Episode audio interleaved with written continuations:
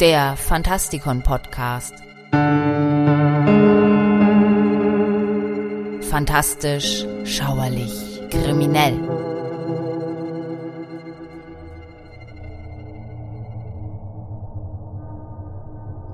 Edgar Allan Poe wurde von Verlagen und Medien zu einem Synonym für Gruselgeschichten und dunkler Poesie stilisiert, vor allem in Deutschland. Zu seinen Lebzeiten war das allerdings nicht der Fall. Eine seiner bei weitem berühmtesten Geschichten ist eine, die heute weniger bekannt ist, der Goldkäfer. Ich dürfte etwa elf Jahre alt gewesen sein, als ich diese Geschichte zum ersten Mal las vom ersten Augenblick an hat mich die Liebe zu Edgar Allan Poes Leben und Werk erfasst und nie wieder losgelassen. Dies ist also der erste Teil einer Reihe von Artikeln und Sendungen, die sich um das Vermächtnis eines der größten literarischen Genies aller Zeiten gruppiert. Und dazu begrüße ich euch aufs Herzlichste.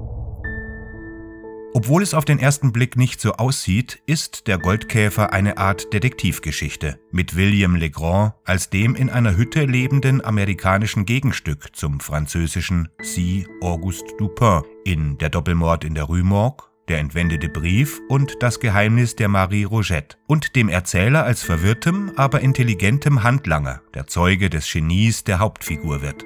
Wie Dupin auch ist Legrand der Nachkomme einer alten Familie, der sich an intellektuellen Tätigkeiten erfreut und als Abenteurer nach der Gelegenheit Ausschau hält, einen Teil seines Reichtums wiederzuerlangen. Legrands Erklärung, wie er mit Hilfe von Beobachtung und Logik hinter das Geheimnis von Captain Kidds Schatz gekommen ist, weist einige Ähnlichkeiten mit Dupins Methode der Ratiokination auf und beide zeigen eine Vorliebe dafür, sich auf subtile Weise über andere lustig zu machen, wie etwa den Polizeipräfekten in Der entwendete Brief. Auch Legrands Erklärung am Ende hat alle Facetten der Enthüllung eines Detektivs.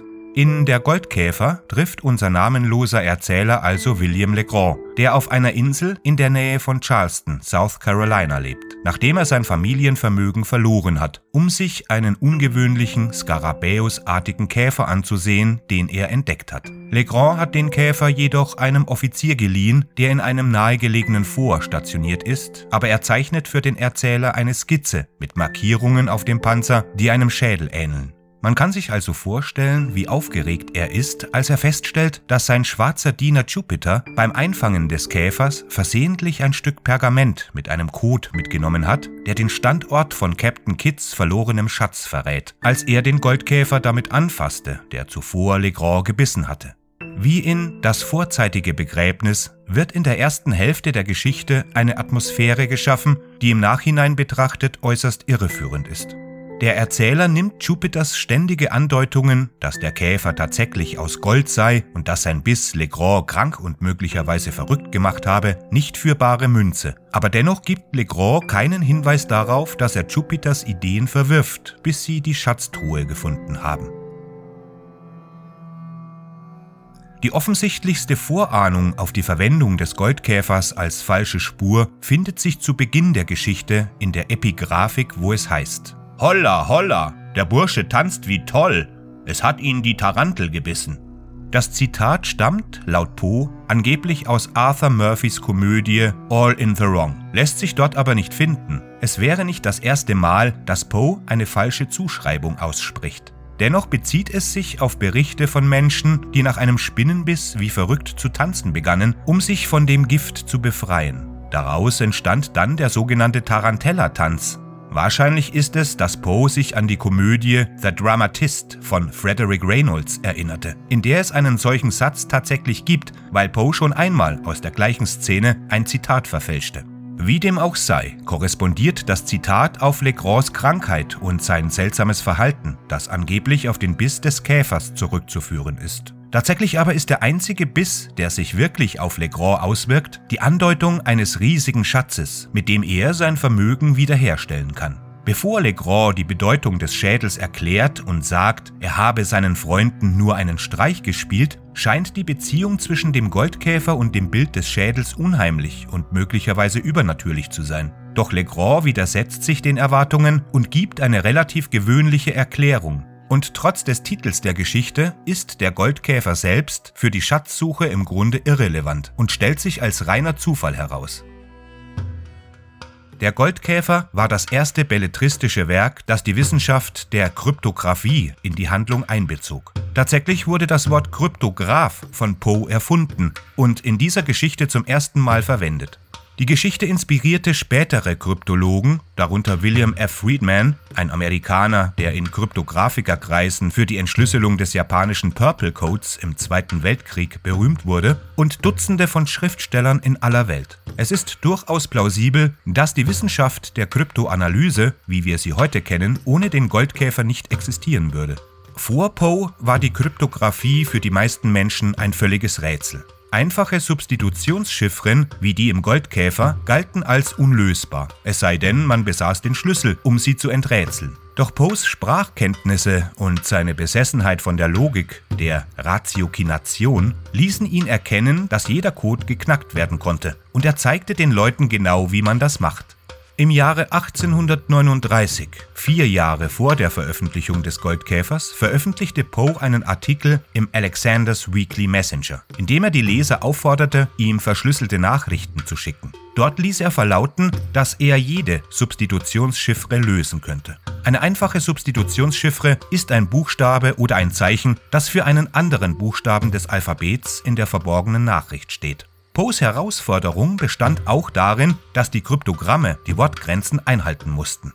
So schrieb er. Es wäre keineswegs eine verlorene Mühe zu zeigen, wie sehr das Rätselraten von einer strengen Methode geprägt ist. Das mag seltsam klingen, aber es ist nicht seltsamer als die bekannte Tatsache, dass es tatsächlich Regeln gibt, mit deren Hilfe es leicht ist, jede Art von Hieroglyphenschrift zu entziffern. Das heißt eine Schrift, bei der anstelle der Buchstaben des Alphabets jede Art von Zeichen willkürlich verwendet wird. Zum Beispiel kann man anstelle von A ein Prozentzeichen oder ein anderes beliebiges Zeichen setzen, anstelle von B ein Sternchen und so weiter und so fort. Auf diese Weise kann man ein ganzes Alphabet erstellen und dieses Alphabet dann in einer beliebigen Schrift verwenden. Diese Schrift kann mit Hilfe einer geeigneten Methode gelesen werden. Machen wir die Probe aufs Exempel. Lassen Sie jemanden einen Brief auf diese Weise an uns richten und wir versprechen, ihn sofort zu knacken, wie ungewöhnlich oder willkürlich die verwendeten Zeichen auch sein mögen.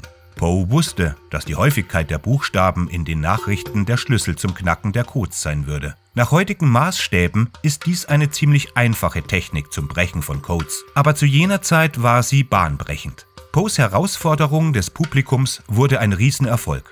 Er erhielt hunderte von verschlüsselten Nachrichten aus dem ganzen Land und löste sie tatsächlich alle, bis auf eine, die aus zufälligen Zeichen bestand, die dann auch keinerlei Bedeutung hatten. Im Grunde löste er also auch diese. Poe erkannte die Faszination der Öffentlichkeit für das Knacken von Codes und beschloss, eine Geschichte speziell für sein chiffrier-fanatisches Publikum zu schreiben. Ein vergrabener Schatz, eine exotische, sehr einzigartige Insel, Geheimnisse, Wahnsinn und, ein Muss in jeder guten Schatzsuchergeschichte, das Gespenst des Todes. Das Ergebnis ist eine abenteuerliche Geschichte, die die Fantasie der Menschen beflügelte und Poe zu einem bekannten Namen machte.